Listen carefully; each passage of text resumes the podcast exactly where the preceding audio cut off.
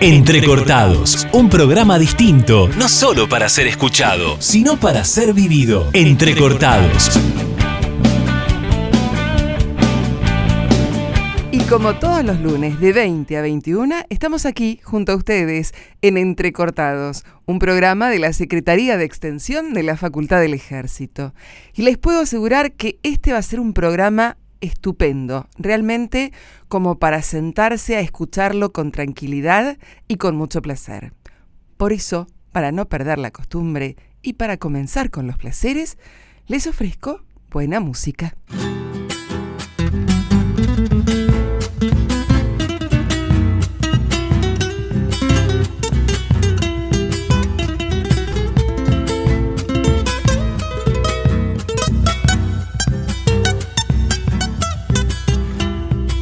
Sin preguntarte ni tu nombre, con mi brazo encadenado a tu cintura. Asalté tu intimidad y tu ternura para amar sin más razones que el amor. Nos besamos sin decir una palabra, fuimos cómplices callados del verano y mis manos temblorosas se quemaron seducidas por el fuego de tu piel. Amar salvaje, junto cruzamos los umbrales del pecado, con el puñal de la pasión nos desgarramos, sin derramar ni una gotita de dolor. Amar salvaje, como una selva tropical nos incendiamos, y en un instante sin saber que nos dejamos y una ramita de ilusión para después.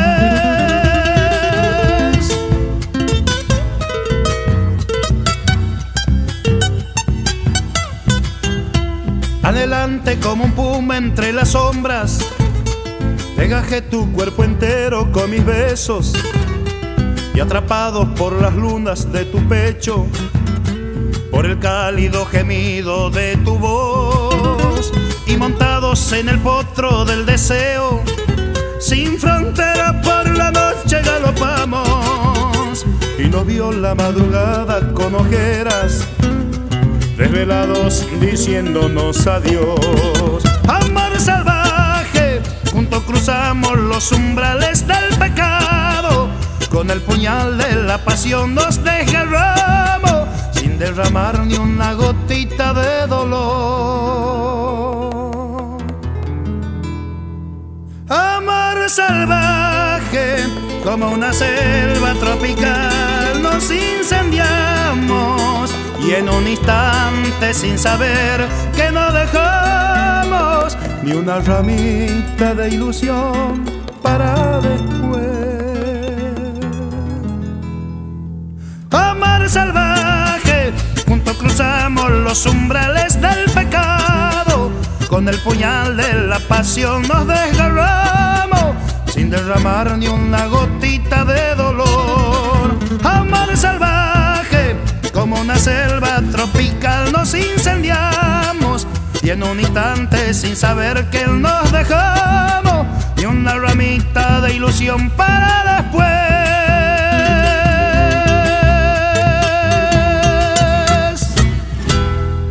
Y nos visita hoy, podemos decir, un amigo de la casa, es el general de división retirado, Jorge Ángel Tellado, a quien le damos la bienvenida. Muchas gracias. Eh, él lleva ya 50 años de servicio prácticamente en el ejército. Eh, me, han computado 48 años y algunas horas y minutos, pero si quieren redondear a 50, sí. Y en este momento, bueno, continúa dentro de las fuerzas como profesor en el Colegio Militar de la Nación y realmente está a cargo de una, de una cátedra que es, es muy importante, que va en la formación no solo del militar, sino de la persona, que tiene que ver con la ética, el mando, el liderazgo. Eh, y bueno, justamente por eso le hemos traído, para hablar de los valores. Eh, la Facultad del Ejército, como lo dijo nuestro decano en un primer programa, busca la formación en valores tan importante para todo ser humano. General, ¿Qué son los valores? Primero les agradezco la, la invitación y voy a recurrir a la paciencia de ustedes y del, y del auditorio, porque vamos a hablar de un tema tan importante como abstracto. Entonces, cuando uno enfoca temas que pueden ser sumamente importantes, pero son abstractos, resulta dificultoso tomarse, asirse, entender, comprender. Entonces, vamos a tratar de hacerlo, o trataré yo de hacerlo, de la forma más concreta, más tangible, más simple posible, para que dimensionemos la importancia que tiene esto de hablar en valores. Nosotros tenemos la necesidad de formarnos en valores para ser buenas personas. Y a partir de ser buenas personas, convivir en la sociedad. Sabemos que somos seres sociales.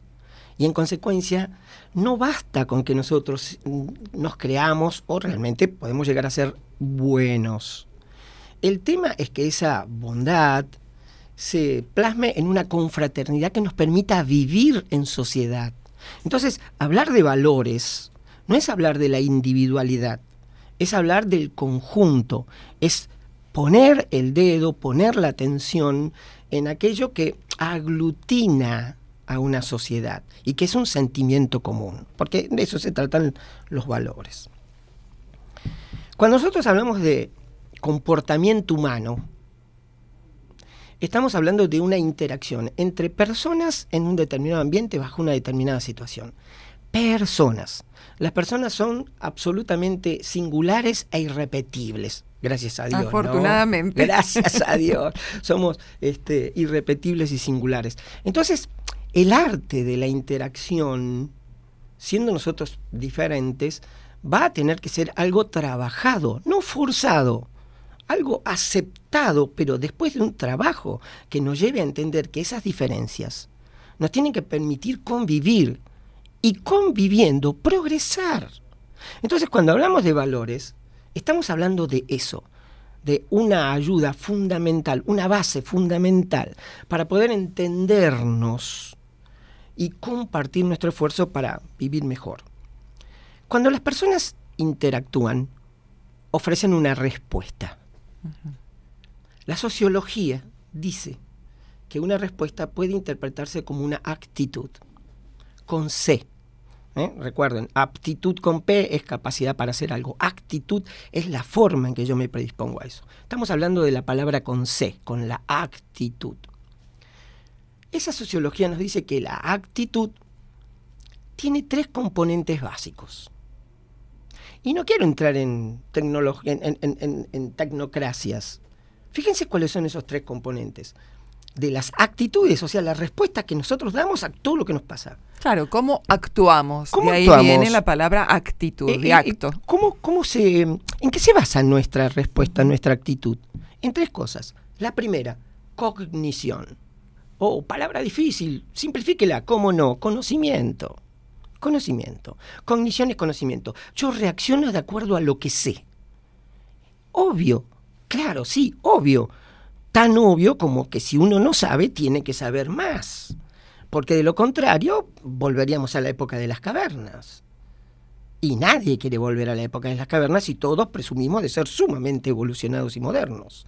Entonces, cognición es la primera condición con la cual nosotros reaccionamos en esa interacción humana. Cognición es conocimiento. ¿Cómo andamos de papeles? La pregunta es, ¿cómo andamos de papeles? Claro. La segunda, la segunda, el segundo componente de las respuestas que damos, el afecto. Es evidente que si quien nos pregunta algo goza de nuestro afecto, nuestra respuesta sea absolutamente positiva. Pero si por alguna cuestión fundamentada o no fundamentada, la persona o el hecho que nos pide a nosotros una respuesta, una reacción, no lo queremos, no nos produce un buen efecto, nuestra respuesta sea negativa. Entonces, fíjense qué interesante que vayamos viendo cómo el conocimiento nos va a permitir tener más o menos afecto a las cosas, porque le vamos a entender la razón de ser. Interesante. De lo contrario, vamos a reaccionar como, como, como, como seres prehistóricos. Sin conocimiento reaccionamos simplemente por una cuestión de piel, como máquina. Ahora, si yo tengo conocimiento, se va a temperar ese afecto. O sea positivo o negativamente. Si yo he comprobado que esto es bueno, bueno, a ver, aunque me exija un esfuerzo, lo voy a hacer. Pero si yo he comprobado que esto es malo, evidentemente lo voy a rechazar. O sea que conocimiento y afecto van de la mano. Mi predisposición está ahí. ¿Y cuál es el tercer componente de toda actitud? La resultante de esto, el comportamiento. Acá hay que tener en cuenta una cosa, comportamiento no es conducta. Cuando dicen, ese alumno tiene mala conducta, mm, no está tan preciso el término. Conducta es la norma, la regla, el deber ser. Pero comportamiento es como la persona cumple esa norma o ese deber ser. Entonces fíjense qué lógica tiene la sociología, no la voy a descubrir yo ahora, pero la rescatamos, qué lógica tiene cuando relacionamos conocimiento con afecto, con comportamiento. Este último como resultante de todo eso. ¿Qué tiene que ver todo esto con los valores? Bueno, lo que dijimos al principio, el para qué de esta charla. Si nosotros intentamos acercarnos a lo que entendemos que está bien, entonces nuestra convivencia mutuamente va a ser favorable y positiva. Si nosotros adolecemos de este concepto, vamos a competir, vamos a enojarnos, vamos a pelearnos constantemente con otro, porque lo que queremos es tribalmente imponer lo que se nos ocurre. Nuestro comportamiento va a ser un comportamiento adverso. Para redondear esto, ¿qué es el bien? La gran pregunta. ¿Qué es el bien? Bueno, el bien depende del estilo, ¿qué se concibe como bueno? Depende del estilo de vida que cada uno elija.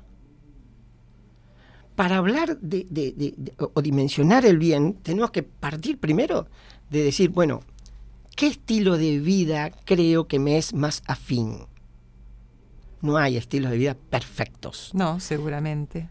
Pero en, general... Uno tiene un ideal. claro. Hay un derrotero, ¿no? De ideales, de cosas.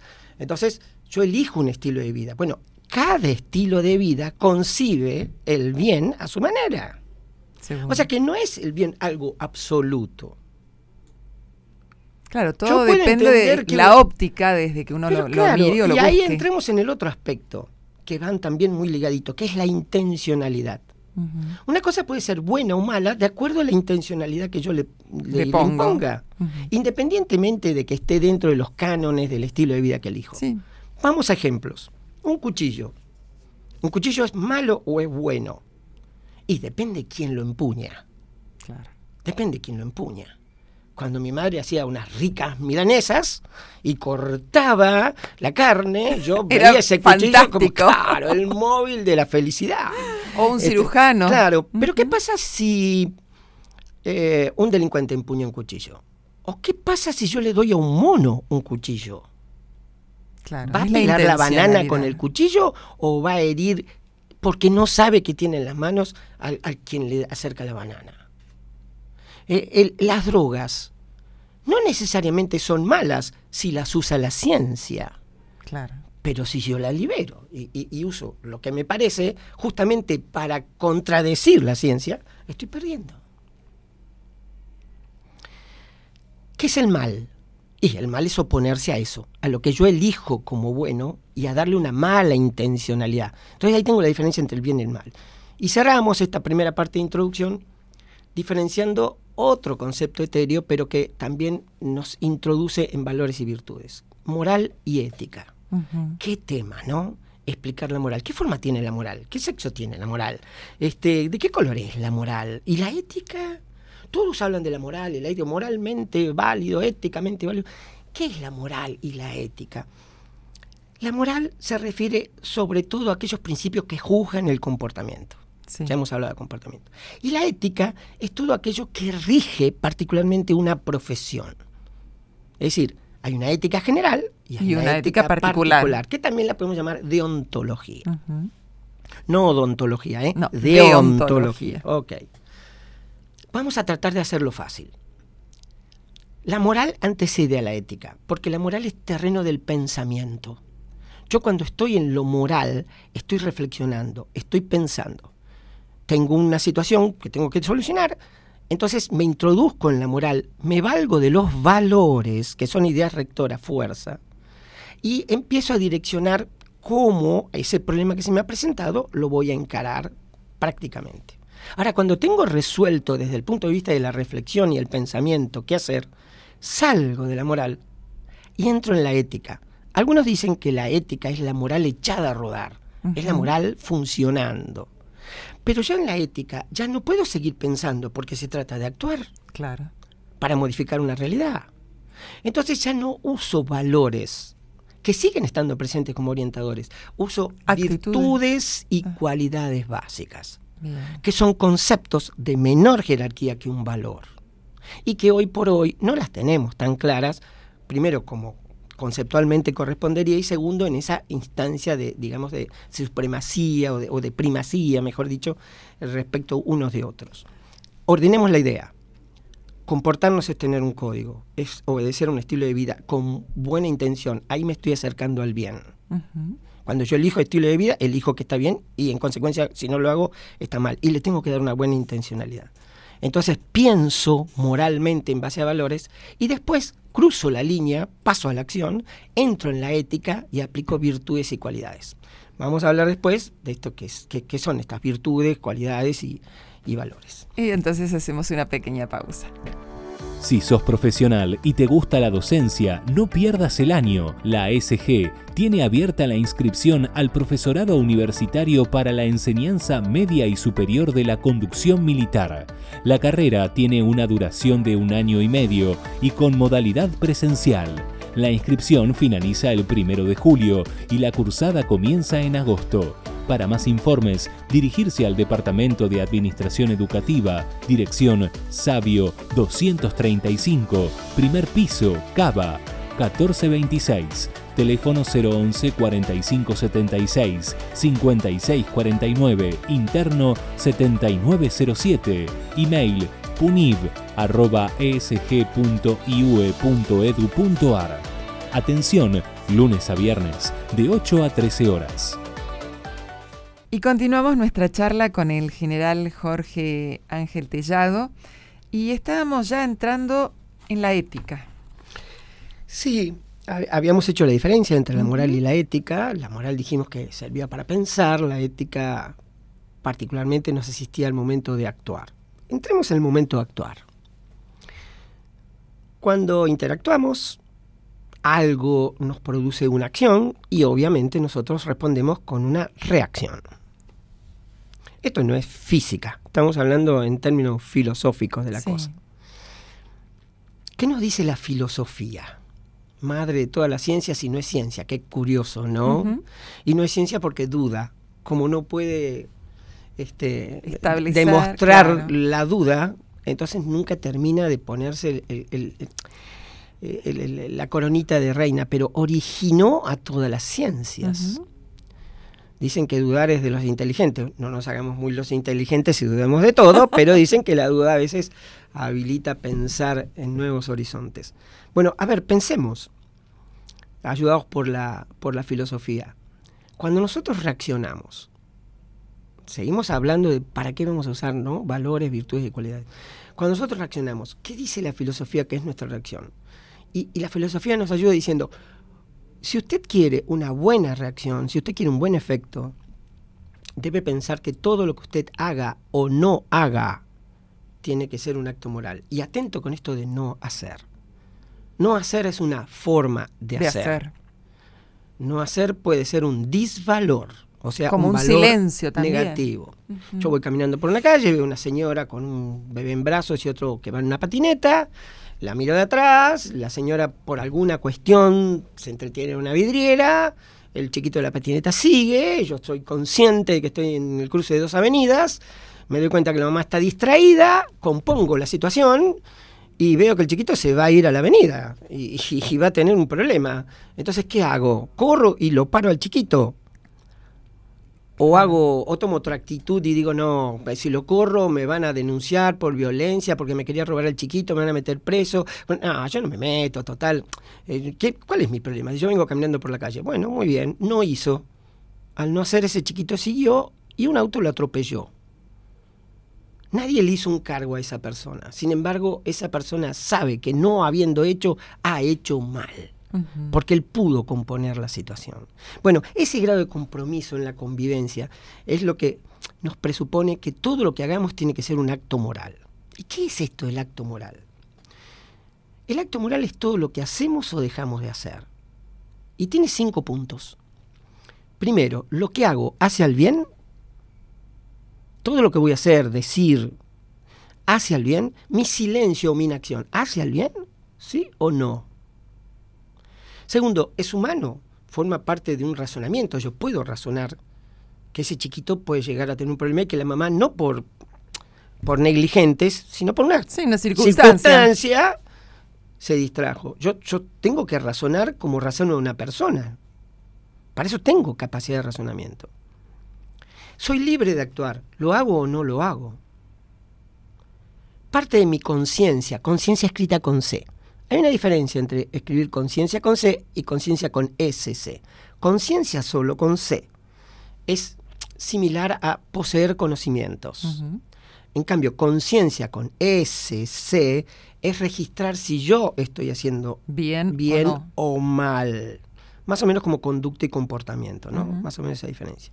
Y el último, el cinco puntos para que el acto eh, moral sea válido, es el sentido del deber. El deber es lo que yo, en ese estilo de vida que elijo, tengo la obligación de hacer, no la opción de hacer. Un deber es una obligación, no una opción. Si yo me pongo como opcionales todos los deberes, pues entonces no defino absolutamente nada. Entonces tengo que tener perfectamente claro que es un deber. ¿Es un deber poseer valores? Y para nuestro estilo de vida, sí. Es necesario. Es absolutamente necesario. Entonces, un acto moral, por más simple que sea, por más simple que sea, tiene que propender al bien, tiene que ser un acto humano, tiene que recurrir a la libertad de hacer o no hacer, tiene que partir de mi conocimiento y tiene que satisfacer un deber que yo tengo que hacer. Acá es donde empiezo a tener que articular valores, virtudes y cualidades. Valores para pensar, virtudes y cualidades para obrar. Cada uno de ellos tiene una especificidad diferente. La incultura, y lo digo sin tapujos, hace que nosotros globalicemos, por así decirlo, una serie de conceptos a los que asociamos al bien, pero cuando nos dicen qué es el bien y dónde consta el bien, no, lo, tenemos claro. Y qué es lo que estamos aglutinando, tampoco lo tenemos claro. Tenemos claro que el bien sería algo positivo y que eh, existiría cierto deber de hacerlo, pero al deber, ¿lo vemos como obligación o, no? Estas definiciones son las que nos hacen diferentes, son las que nos hacen categóricos, son las que nos permiten convivir, son las que nos permiten decir, me asocio a tal estilo de vida una ligereza, una liviandad respecto a no entender qué implica el estilo de vida, hace que yo sea un papel al viento, que vuelva para atrás. En cambio, el deber por el debería. Sí, y si me conviene o no me conviene, porque ser libre es mi, es mi principal este, valor. sí, pero libre para qué? ¿Libre para vivir solo? No. Entonces, estas cuestiones hay que tenerlas en cuenta. Si yo no domino es, cuáles son los valores y qué implica cada uno de ellos. Es decir, si no le doy especificidad, si no los conozco como conozco a los jugadores de un equipo de fútbol, entonces no puedo combinarlos, no puedo pararlos en la cancha. Si yo no sé quién es quién, y son todos así, entonces al arquero lo pongo de delantero, al mediocampo lo pongo de, en otro lado y al director técnico no lo hago venir, si total es un crítico. ¿Para qué lo voy a hacer venir? Que los jugadores sean como quieren, que se expresen libremente. No, no funciona el equipo así. el dejar hacer. Yo tengo que darle, eh, a partir de la especificidad, yo tengo que darle, y entramos a otra palabrita interesante, congruencia. ¿Qué dice? Qué difícil habla este hombre. No, no. Congruencia es una relación de lógica. Es una coordinación de conceptos que van de la mano uno al otro nosotros aplicamos congruencia constantemente. Y cuando vulneramos la congruencia, nos damos cuenta enseguida. Si yo me abrocho mal el saco, y como decía mi abuelita, te queda chingado el saco, Jorgito, ponételo bien, es porque le erré a coordinar cada ojal con cada botón. Entonces el saco me queda mal y además me entra el frío por, por la endija que me queda. Congruencia es eso, es que cada ojal vaya con cada botón. ¿Verdad? No voy a pretender poner el botón en el bolsillo. No, el ojal va. Eso es congruencia, es una relación de lógica. Imagínense, por ejemplo, ¿a quién no le gusta el mate? A la mayoría le encanta el mate. ¿A quién no le gusta el dulce de leche? A la mayoría le gusta el dulce de leche. Ok, háganse un mate con dulce de leche. Vamos. ¿Quién se toma un matecito con dulce de leche? Sí. Eso es incongruencia. Entonces, a partir de darle especificidad a los valores, a las virtudes y a las cualidades, yo tengo que trabajar en seleccionar para cada valor qué virtud y qué cualidad me permiten implementarlos. Porque no se trata de que como son buenos, le echo mano a cualquiera y en cualquier orden. Vamos a otro ejemplo práctico. Me duele la cabeza. Ok, todos en nuestra casa tenemos un tupper o en el botiquín del baño o como en mi casa, una caja de zapatos nuevita, limpita, nuevita, grande, linda, y mi Sí, señora no la forró. Mi- Claro, mi señora la forró. Y en casa tenemos los remedios ahí guardados. Ok, como me duele la cabeza, abro la caja de zapatos, meto la mano, saco y lo primero que saco, mm, tomo. Y aparte me tomo mucho, así me pasa rápido. ¿Y que encontré? Curitas. Entonces me chupé cinco curitas porque me dolía la cabeza.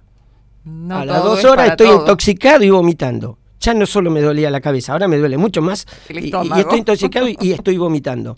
Pero si yo metí la mano en la caja de los remedios y esos son buenos, ¿cómo me pasó esto? ¿Ven? ¿Ven lo que es la congruencia?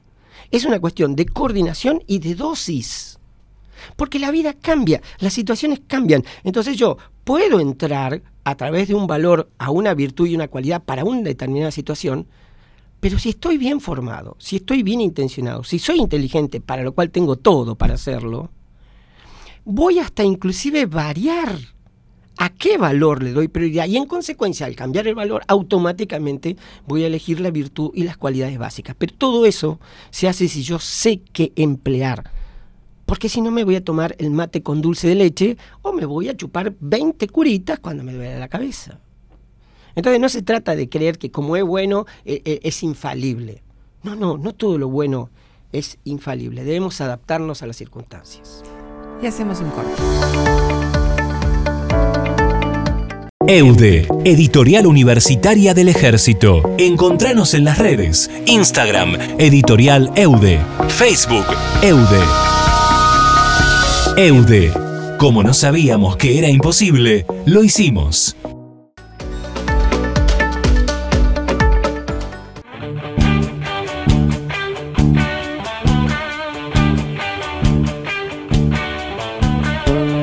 Entrecortados, un programa distinto, no solo para ser escuchado, sino para ser vivido. Entrecortados.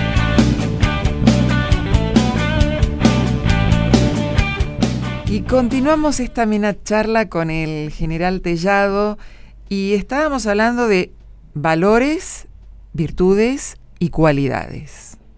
Eh, bueno, es, es un tema creo que un poquito largo, vamos a tratar de, de resumirlo.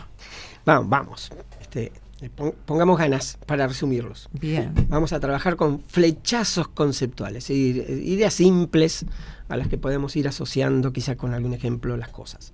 Nosotros dijimos que en la moral para pensar nos basamos en valores y en la ética para actuar en virtudes y cualidades. Dijimos que los valores eran ideas rectoras. Vamos a... ¿Cuáles son los que se reconocen como tal? Yo voy a hablar desde la óptica del ejército argentino. ¿Por qué? Porque cada institución, dentro de lo que hace al bien común, para guiar el profesionalismo de su gente, establece una... una- Ahora, todos me podrán decir, bueno, che, pero eso no es este, exclusivo del ejército o de las Fuerzas Armadas, eso sirve para cualquier Para humano. todos. Ok, y yo creo, yo les sugiero, yo les propongo que lo interpretemos así. Yo me voy a guiar por lo que eh, el ejército argentino sostiene, Ujú. pero Puede ip- aplicarse en cualquier... Absolutamente. Sí, en cualquier... Vamos a los valores. Ujú. Son 14. 14, hay siete virtudes y siete cualidades, 28. 28 cosas diferentes. Bien. Que tienen que hacer que no me haga un mate con dulce de leche o que si me duele la cabeza no me chupe un O sea, para ser congruente. Es muy bien. Hemos aprendido la lección. Para ser congruente. Vamos a los valores. Bien. El honor. El honor es aquello por lo que alguien o algo merece el respeto de los demás. Es una buena fama, pero bien ganada, bien ganada. Yo veo un prócer y me merece honor. Veo la bandera y me merece honor. La integridad. Integridad es no apartarse de lo justo y de lo correcto. No, no- no ir por líneas intermedias para hacer las cosas. Es decir, ni, no, no utilizar el, el so o el ni. ¿Vieron? El so es más sí que no y el ni es más no que sí. No, no. Ni so ni ni. Sí o, O no. no. Eso es integridad. No apartarse de lo correcto. Lealtad. Es guardar fidelidad a alguien. Lealtad es no engañar. No engañar. ¿Cuántas veces estamos, eh, eh, eh, habemos cuatro personas, pero nos juntamos nosotros dos y enseguida empezamos a hablar mal de ella? ¿Qué, qué es lo que estamos haciendo cuando hablamos mal de alguien, sobre todo que no está con nosotros? Le estamos faltando la lealtad de persona a la persona que estamos hablando mal. ¿Estamos seguros que cuando la criticamos, antes no hemos hablado con ella nuestras diferencias? Y en todo caso, si la criticamos en su ausencia, con lo que estamos faltándole a la lealtad, ¿con qué motivo lo hacemos? La, la- la lealtad es no engañar, es, ser eh, fiel, pese a las diferencias. La abnegación es sacrificio de los propios deseos, afectos o intereses en beneficio de un tercero. Yo me privo de algo para dárselo a otro. ¿Por qué? Porque me, me correspondería. Sí, estamos de acuerdo, me correspondería. Sí. Pero el otro lo necesita más. Y en consecuencia yo se lo brindo al otro. Eso es desinterés. Me despojo de algo mío Para ¿eh? para darle, hacerle un bien a otra persona. La disciplina, fundamental. La disciplina es la gran ordenadora de la acción. ¿Por qué? Porque la disciplina es un, eh, es un, un código de conductas. Si yo no tengo un código de conductas establecido, cualquier actividad que haga se va a perder eh, en, en individualidades. Claro. ¿sí? Y todos vamos a tener razón. En cambio, cuando yo me apego a una disciplina y la acepto dentro del estilo de vida, eh, todo se ordena. Por eso yo digo, es la gran ordenadora de la acción. Facilitadora. Es una norma de conducta. Sí. Me dice cómo tengo que hacer las cosas. El espíritu de cuerpo. No es ni más ni menos que el espíritu de equipo. ¿eh? Los militares le llamamos espíritu de cuerpo, pero llámenle espíritu de equipo. Difícilmente las cosas en nuestra vida se hacen absolutamente solos.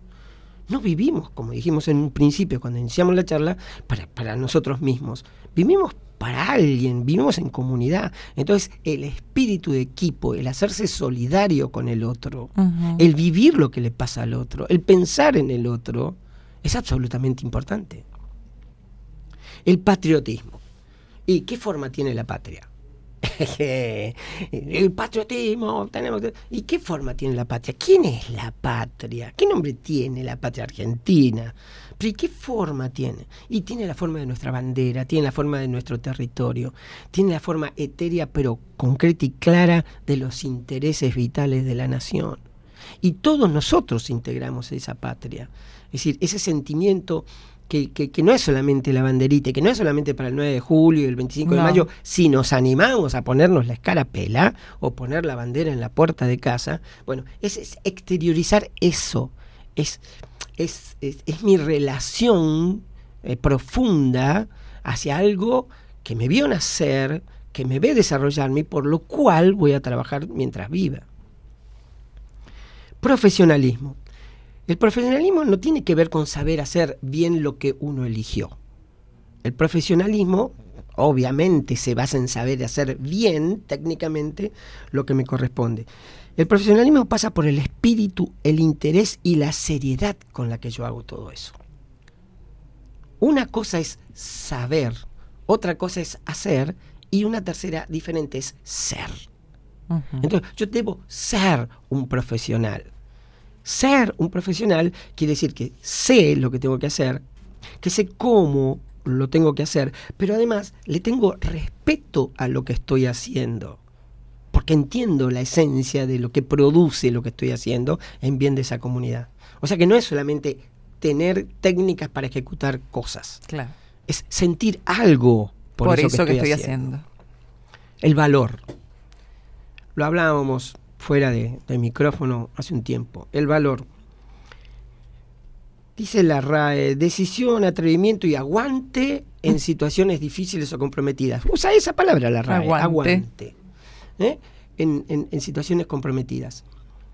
El valor es, yo lo diría de otra manera más simple, es capacidad racional de dominar los miedos. Quien no sienta miedo es un imprudente. ¿Eh? Cuando dicen, ah, yo no tengo miedo. No tenés miedo, mm, no sé si te integro al equipo.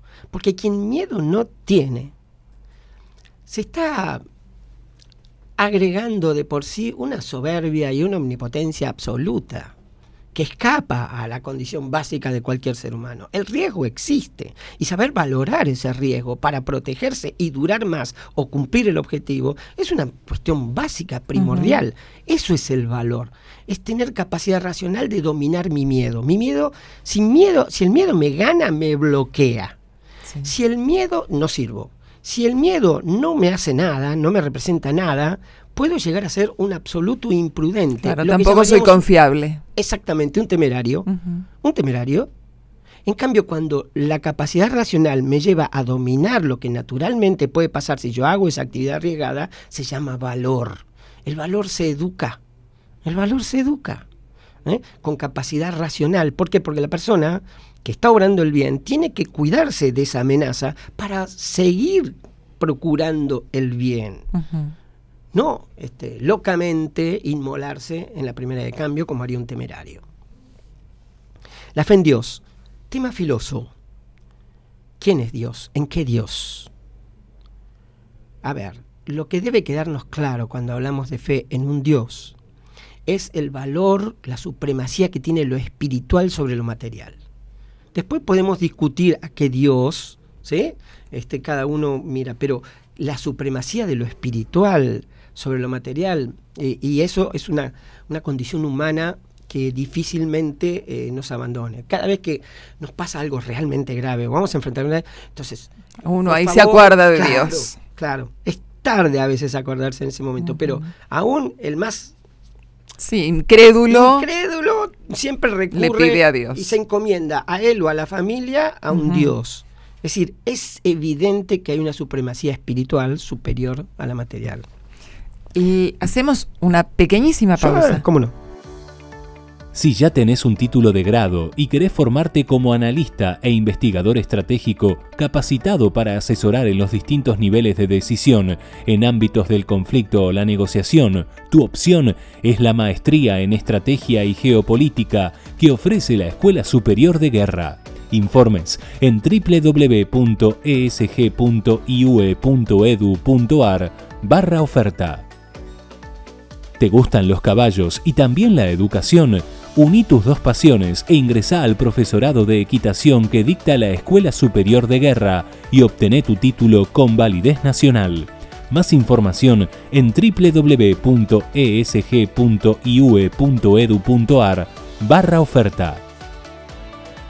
Si sos profesional y te gusta la docencia, no pierdas el año. La SG tiene abierta la inscripción al profesorado universitario para la enseñanza media y superior de la conducción militar. La carrera tiene una duración de un año y medio y con modalidad presencial. La inscripción finaliza el primero de julio y la cursada comienza en agosto. Para más informes, dirigirse al Departamento de Administración Educativa, dirección Sabio 235, primer piso, Cava, 1426, teléfono 011 4576 5649, interno 7907, email puniv.esg.iue.edu.ar. Atención, lunes a viernes, de 8 a 13 horas. Estábamos general con el temor a Dios. Claro, y, veníamos hablando de valores, pero me receta la, a la buena predisposición de ustedes y a, la, y a la sana cuota de paciencia del auditorio. Vamos a me voy a tomar el atropello, porque esto es un atropello de acotar a qué virtudes y a qué cualidades, eh, y, y, lo merito, lo amerito como atropello porque, bueno, ir contra valor, contra virtudes y cualidades es horrendo. Pero bueno, bueno, veamos. Es que el tiempo es, así. es así. Por eso, justamente, la capacidad de centrarnos en lo importante. Hablemos de virtudes, son siete. Hablemos de alguna de ellas. La primera, la madre de todas las virtudes, la prudencia. Le llaman la madre de todas las virtudes, porque es aquello que nos lleva a la reflexión antes de orar. Fíjense cuántas cosas, ah, eh, eh, cuántas cosas terminarían bien si tuviéramos prudencia antes de hacerla. Es ahí uno de los efectos más favorables de la educación, la prudencia. La prudencia se educa, ¿eh? se vive, pero se educa. Cuando yo llevo a una persona y le enseño a pensar, y le enseño a contrastar ideas, y le enseño a elegir con mérito, esa persona se equivoca menos, pero para eso necesita hacer la pausa antes de actuar como humanamente estaría impulsado. Prudencia, capacidad de pensar, antes, de, madre de todas las virtudes. La segunda, la justicia, dar a cada uno lo que corresponde. Y acá tocamos un tema crucial, el mérito.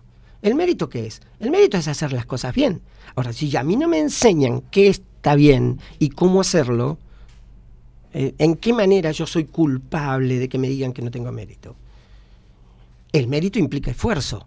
Ah, bueno, por supuesto, no es gratis, no viene porque sí. ¿Eh? Eh, propender al mérito es lo mejor que nos puede pasar. Propender al mérito es realmente hacer las cosas bien. Y en consecuencia la justicia funciona cuando yo separo la paja del trigo. Es decir, al que hizo las cosas bien, lo bueno, al que hizo las cosas mal, lo malo. Porque ambas circunstancias enseñan. Beneficiar y reconocer lo bueno como censurar y castigar lo, que está mal. Lógica. Fortaleza y templanza.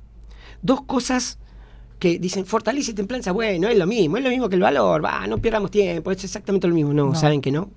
¿Saben que no? Miren, la fortaleza tiene cierta similitud con el valor porque me da cierta capacidad para soportar adversidades.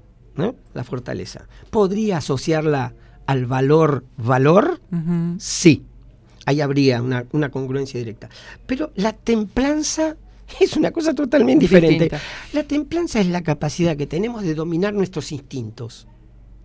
Nosotros tenemos en nuestro ADN instintos. Somos animales, lógico. La capacidad que tenemos para mesurar eso, acondicionándolos para que produzcan algo bueno, esa es, la templanza.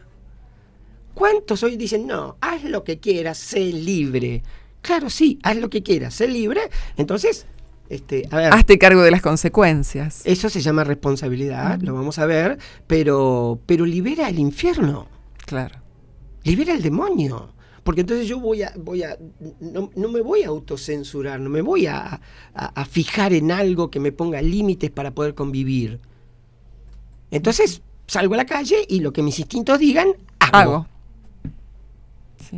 ¿Eh? Templanza es mesurar eso, es tener la capacidad racional de decir, ¿Hasta dónde? yo no puedo, mi sentido me dice esto, pero la convivencia, eh, esta virtud, me lleva a otra cosa. Vámonos de las virtudes y vámonos a las cualidades básicas. Algunas. El ejemplo personal. Quizá es la cualidad por antonomasia. Quizá es este, eh, la, más convincente, el ejemplo personal. ¿eh? Eh, eso de haz lo que yo digo y no lo que yo hago, mm, me parece una cueva, una guarida de personas que no tienen muy claro, ¿eh? y no digo muy claro porque algo tienen claro, y es la vergüenza de decir, no, no hagan lo que... No, me parece una, guarida eso, me parece una guarida. ¿Se es o no se es? Claro. Ustedes, las mujeres, no pueden estar un poquito embarazadas, ¿no? ¿Están embarazadas o no están embarazadas? Bueno, en ese sentido, las cosas las hago bien o las hago mal. No, hay que ser categórico. Y cuando yo soy ejemplo personal, ese valor referencial tiene una dimensión terrible, terrible. La honradez. ¿Qué es la honradez? Es el cumplimiento escrupuloso de mis deberes. Yo soy honrado cuando hago lo que debo. ¿Se acuerdan? Deber es obligación, no opción. Yo soy honrado cuando hago lo que debo. Llueve, truena, me guste, no me guste, me lleve mucho esfuerzo, me lleve poquito esfuerzo, este, me, me cueste. Si yo hago lo que debo, es decir, mi obligación, soy honrado. No hacerlo es otra cosa. Iniciativa. Existe eh, la idea general de que quien aplica iniciativa se compra un problema. ¿No? Los militares solemos decir, la iniciativa es la madre de las chufas, entendiendo que chufa es una sanción. Sí. Entonces muchos jefes le sacan la iniciativa a su gente porque dicen, no, che, sí, sí, sí, yo Me soy trae un problema. Si yo le doy iniciativa, entonces no, no le voy a dar la iniciativa porque me va a traer un problema. ¿Y qué está haciendo con eso? Apagándole la llamita más importante, la, la- la que más sirve. ¿Por qué? Porque la iniciativa es la capacidad de innovación que nosotros tenemos para generar mejores resultados. Aún quizá con los mismos recursos. Sí. Ideal para cuando nos faltan recursos. Ideal para cuando nos faltan recursos. Ahora, si yo mato la llamita de la iniciativa, es decir, de la ingeniosidad, de la capacidad de generar donde no hay o, o con poco de lo que hay, y me estoy privando de mejor lograr el objetivo que estoy buscando. Muy bien. Podríamos seguir más, no seguimos más. Eh, Y todo hay, hay esto, otras virtudes. y todo esto ¿cómo se aplica en, en la educación? Bueno, eh, a, a modo de cierre, repasamos. Comportamiento humano era interacción, interacción implicaba respuesta, la respuesta era una actitud y la actitud tenía tres componentes. El primero, ¿se acuerdan? La cognición, el conocimiento. Ahí está la educación. Ahí está la educación. Es imposible o muy difícil, no, sí, es imposible, pero muy difícil, hablarle a estudiantes universitarios de conceptos etéreos que no han vivido a su manera en su casa, a modo de ejemplos, de referencias, que no han empezado a sentir en su piel cuando salieron de casa y empezaron a vivir en sociedad con sus compañeros de escuela primaria y algún buen profesor de la escuela primaria trató de darle forma a ese sentimiento que iban sintiendo en esa primera asociación, digamos, fuera de casa, y que un profesor secundario no haya profundizado cuando de la mano de la educación la persona humana en el nivel secundario bien llevado con una buena primaria empieza a darle forma a conceptos etéreos como son estos. Volcar esto en el nivel universitario es estar llegando tarde, no solo a la vida de esa persona, sino al ejercicio pleno profesional. Porque cuando el alumno entra a la universidad, esto ya lo tiene que tener asimilado. Porque lo tiene que plasmar rápidamente en su acción, en sus actos morales, en, en- en el volcarse a esa ética, a esa deontología que él tiene que pasar rápidamente a ejecutar. Ya en la universidad, el, estudi- el futuro profesional va diseñando su estilo. Sí. En consecuencia, no puede estar amaneciendo a estas cuestiones en la universidad. Esto lo vio referencialmente en sus padres en- en- en- en- cuando niño, lo empezó, lo empezó a cotejar en sociedad cuando entró en la escuela primaria y un maestro le hizo dar forma de que lo que le pasaba con tal o tales amiguitos tenía que ver con estas cosas. Un buen profesor de la escuela secundaria lo tomó y dijo, bueno, ahora vamos a explicar este fenómeno que ustedes sintieron en la primaria, pero lo vamos a explicar desde la ciencia. Con lo cual el estudiante universitario llega con una serie de conocimientos que dice, cuando yo ejerza mi profesión éticamente, voy a hacer esto con este valor y en función de este valor voy a elegir esta virtud, esta cualidad. Si nosotros no apuntamos a la educación, eh, esto no cierra. ¿Hay una, hay, hay una responsabilidad del Estado? Sí, hay una responsabilidad del Estado. Obviaré hablar al respecto. Pero creo que en cada uno de nosotros tiene que haber un vector para que esto surja, sea cual fuera el momento de la vida en que nos encontramos. Todos nosotros tenemos que ser un vector porque todos nosotros somos los que integramos la, la- la- Sociedad. la sociedad y una sociedad sin valores, sin virtudes y sin cualidades y nos va a encontrar como en la época de las cavernas, sobreviviendo.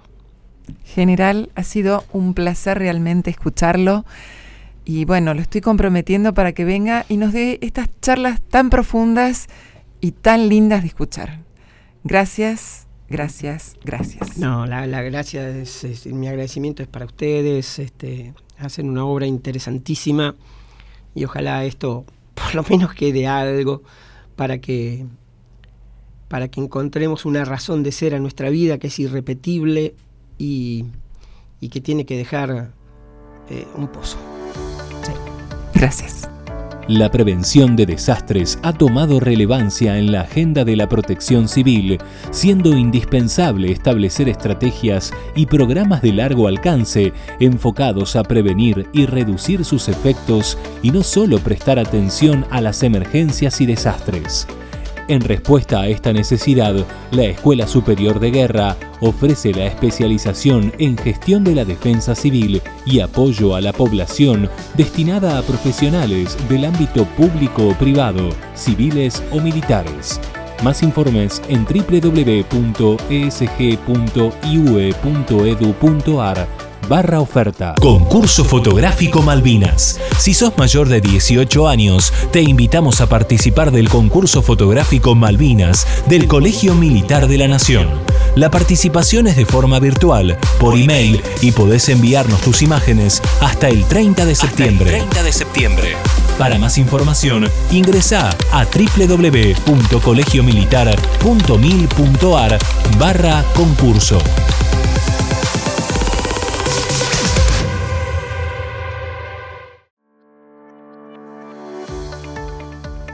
Conocer los antecedentes de la guerra, cómo ha sido su desarrollo en distintos escenarios y contextos, así como analizar las causas y consecuencias de esta, son algunas de las temáticas que se manejan a lo largo de la maestría en Historia de la Guerra. Esta carrera de posgrado con título de validez nacional la podés cursar en la Escuela Superior de Guerra. Más información en www.esg.iue.edu.ar barra oferta.